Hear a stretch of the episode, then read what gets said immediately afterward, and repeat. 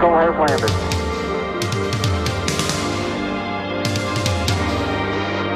Schöner, größer. Willkommen zurück in der Zukunft und willkommen zu den VER Innovation Shortcasts, einem exklusiven Format des Travelholics Podcast, produziert auf den Online-Innovationstagen 2022 in Berlin und aufgenommen im Tesla oder im DeLorean. Mein Name ist Roman Borch und jetzt geht's los.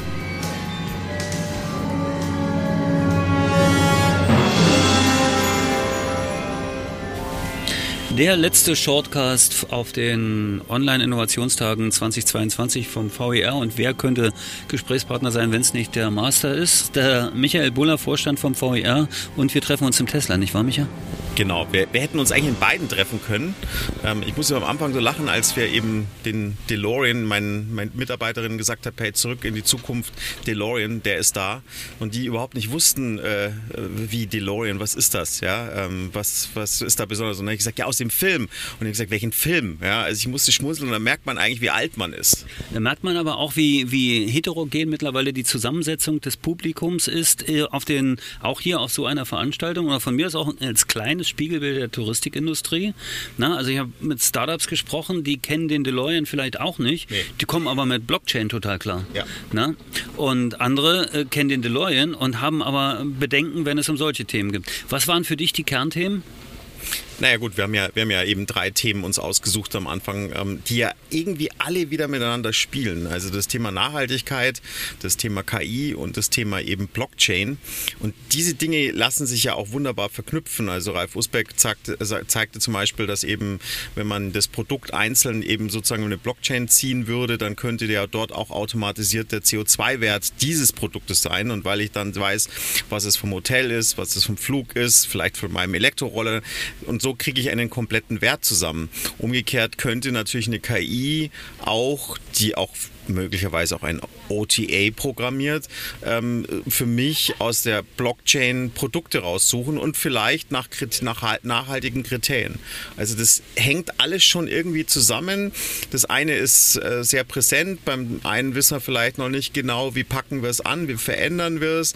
Beim dritten wissen wir vielleicht noch nicht genau, wie setzen es ein. Oder wir haben ja Beispiele gesehen, die konkret zeigen, wie man es auch einsetzen kann. Aber irgendwie spielt ja alles zusammen.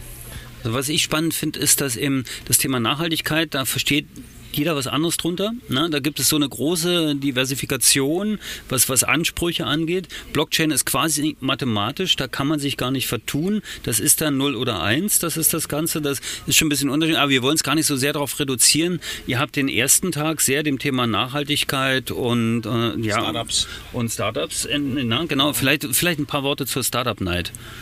Ja, also äh, was ich beeindruckend fand, ähm, war eine Studentin, die aus einem Hochschulprojekt, das wir gemeinsam ähm, äh, mit denen gemacht haben, entstanden ist. Da war damals die Aufgabe, ähm, ähm, wie kann die Digitalisierung bei der Nachhaltigkeit helfen? Und da war das ein Aspekt. Und die war tatsächlich auf der Bühne und hat damit gepitcht, nämlich Green Points.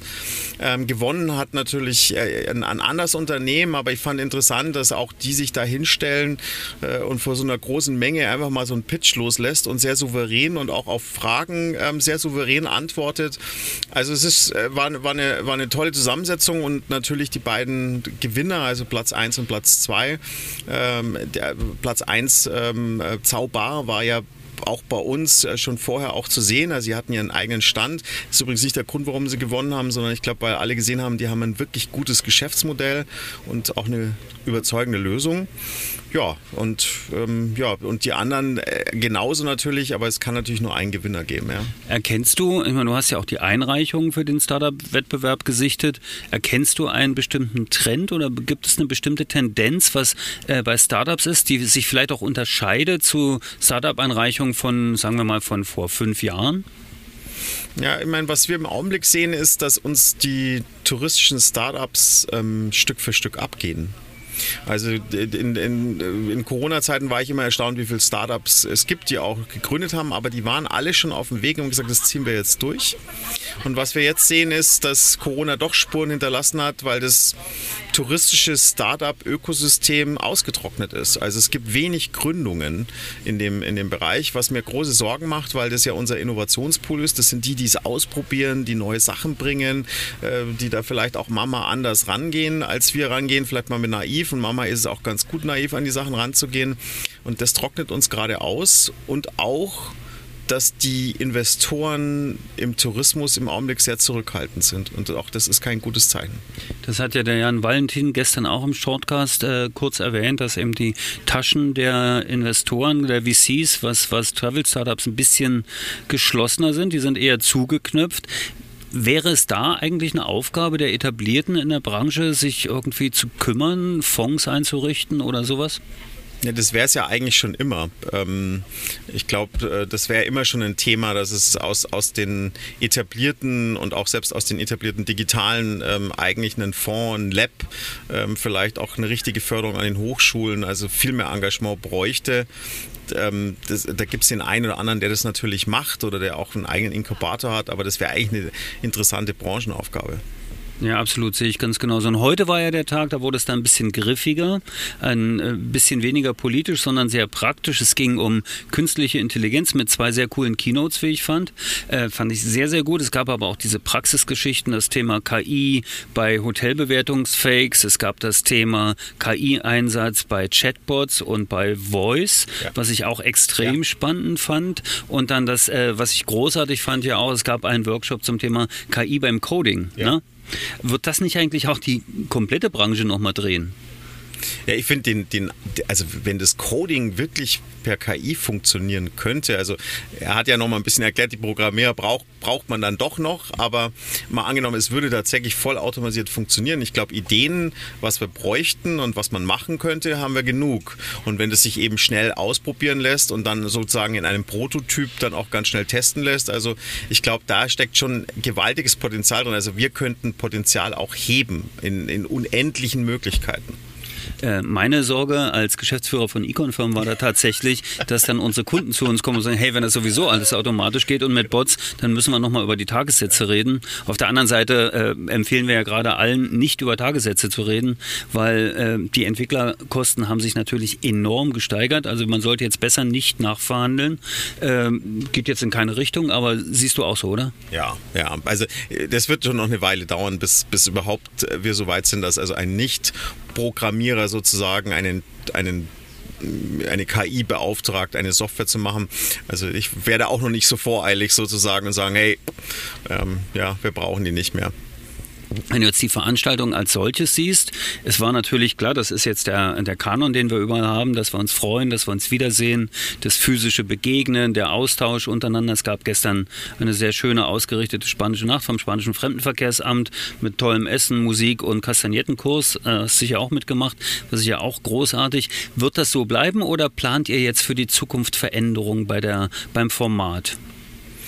Nee, wir versuchen ja jedes Jahr noch irgendwie was draufzusetzen und äh, dieses Jahr haben wir wie zum Beispiel mit dir hier das Podcast-Studio, also auch etwas ganz Neues, um die Leute direkt zu befragen. Ähm, wir haben ähm, ja, wir haben ja mit dir, ähm, dank dir sozusagen ja auch an dem Vorvortag auch noch mal eine Cruise ähm, organisiert, die auch zugunsten äh, der Weltapotheke ähm, ähm stattfand. Ähm, also wir versuchen ja immer was Neues zu machen und auch es hängt natürlich auch von den Themen ab, also was man eben alles spielen kann. Ähm, also ich glaube, das Wichtigste ist immer Platz zu schaffen für Diskussionen. Äh, letztendlich, was wir machen, ist, wir, wir schaffen den Platz für die Diskussionen und wir schaffen den Gesprächsstoff. Und äh, ich glaube, das ist eigentlich das Konzept äh, der Innovationstage. Absolut. Und das dürfte auch gerne bestehen bleiben. Zum Schluss, und auch hier ist es nicht anders, es ist ein Shortcast, maximal neun Minuten. Wir überziehen immer eine Minute, das ist okay. Die Frage, die ich allen gestellt habe, wo siehst du die wichtigsten Baustellen, die die Branche aktuell hat? Ach Gott, äh, das sind so viele irgendwie. Ich glaube, das, äh, aber wenn man das auf eins wieder reduzieren, das, dann ist es immer mein, oder auf zwei vielleicht, Mut und Neugier. Das ist, glaube ich, die, die, die größte Baustelle, die wir haben. Wie schaffen wir das, dass alle mutig werden und neugierig sind? Ja, wahrscheinlich, indem man Startups mit etabliert und noch stärker reinholt in das Ganze, den Austausch weiterlässt, finde ich äh, eine extrem wichtige Sache. Vielleicht muss man da auch nochmal darüber nachdenken, ein eigenes Forum zu schaffen und das permanent zu haben. Das geht jetzt übrigens an alle. Ich sehe einen sehr glücklichen Michael Buller, der sicher auch geschafft ist von den Tagen, war sicher auch anstrengend, oder? Ja, war anstrengend, aber ähm, mein Dank geht an mein Team, ja, die das sensationell organisiert haben, auch an die ganzen Dienstleister, also die, die man ja hier auch Gott sei Dank oft ja auch nicht sieht. Also schlimm ist, wenn man sie dann sieht, dann geht was in die Hose, ob das jetzt der Tontechniker ist ähm, oder ob das das Catering ist, das so im Hintergrund die Sachen aufbaut, sorgt, dass überall Getränke sind, ob das die Bekleber sind, ähm, die hier die oder die oder die Jungs, die überhaupt die Beklebung herstellen, ob das unser Grafiker ist. Also da sind ja so viele beteiligt und ohne den wird es gar nicht gehen. Und weil alle und auch die ITB natürlich, die unser Partner ist, uns das Gebäude zur Verfügung stellt und uns da wahnsinnig unterstützt hat, ähm, also ähm, ohne den wird das überhaupt nicht stattfinden. Und deswegen geht mein Dank an all die, die das überhaupt ermöglichen. Und mit dieser Danksagung schließen wir die Shortcast-Reihe zu den VER Online Innovationstagen 2022 mit Michael Buller aus dem Tesla. Dankeschön, danke Michi. Danke Roman. Und auf bald und auf Wiederhören im Travelholics Podcast.